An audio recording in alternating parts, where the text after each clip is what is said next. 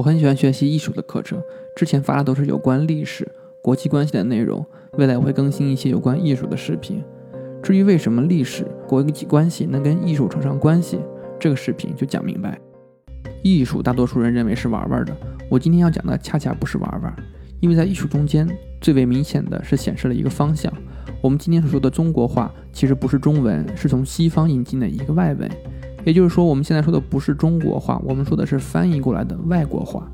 我们今天说的呃经济、管理、商业，还有项目这些词呢，全是外国翻译过来的。也就是说，我们在不经意间丧失了我们自己的文化，而这个文化何止于是在经济、政治、思想、意识，全都是如此。但是这些问题都无形的渗透了我们自己的生活，我们不晓得。但是只有一项事情是最为明显的，这件事情就是在艺术中最为明显。这个明显的程度其实是隐藏着很多复杂的思想史的重大转折问题，其中有一点是跟北大有关，就是五四运动的发源地。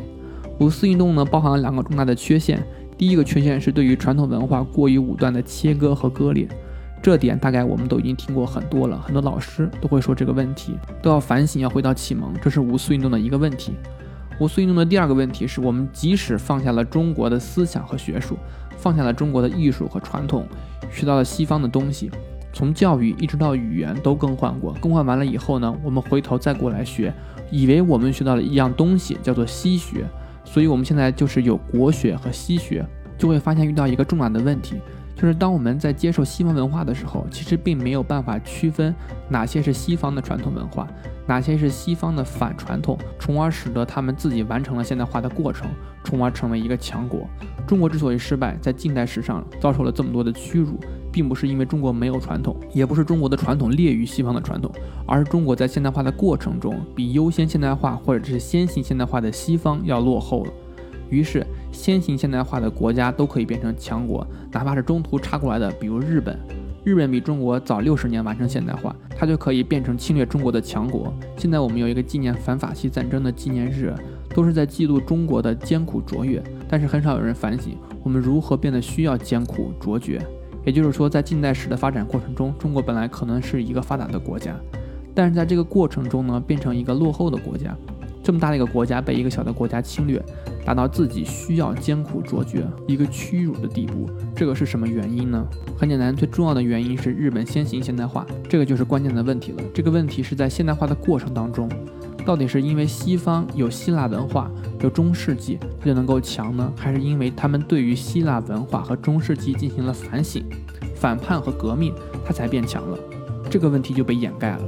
我们拿来西学的时候呢，我们有可能拿了一半是西方需要淘汰的东西，拿了一半是西方在淘汰过程中侦查出来的新东西。我们把这两样东西混在一起，这是一个多么危险的事情！到现在为止，这个问题都没有解决。也就是说，中国到目前为止还无法分辨什么是西方的传统，什么是反西方传统的现代化。这个问题确实不好解决。我们今天会听到很多人说，包括我们的哲学老师，我很敬重那些老师。他们有人说，中国之所以不发达，是因为没有宗教。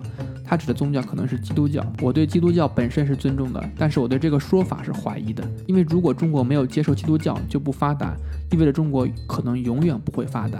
因为中国有可能永远不会接受基督教，这就是五四的混乱。就是说，我们把西方笼统的看成一个他者，而没有区分中间哪些是他积极的因素。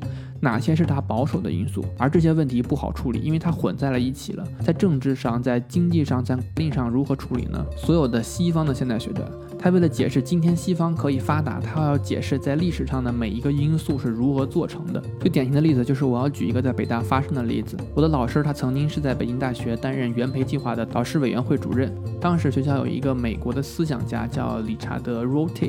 当时呢，我们要给学生推荐一个书目，就找到了这位理查德先生，因为他说他曾经给东京大学写过一个书目，在西方有什么样的著作，使得西方变成发达的西方。我说你能不能呢，把这个书目抄给我们，我们也给北北大的学生和全中国的学生看一看，他们可以参考。Roti 很客气。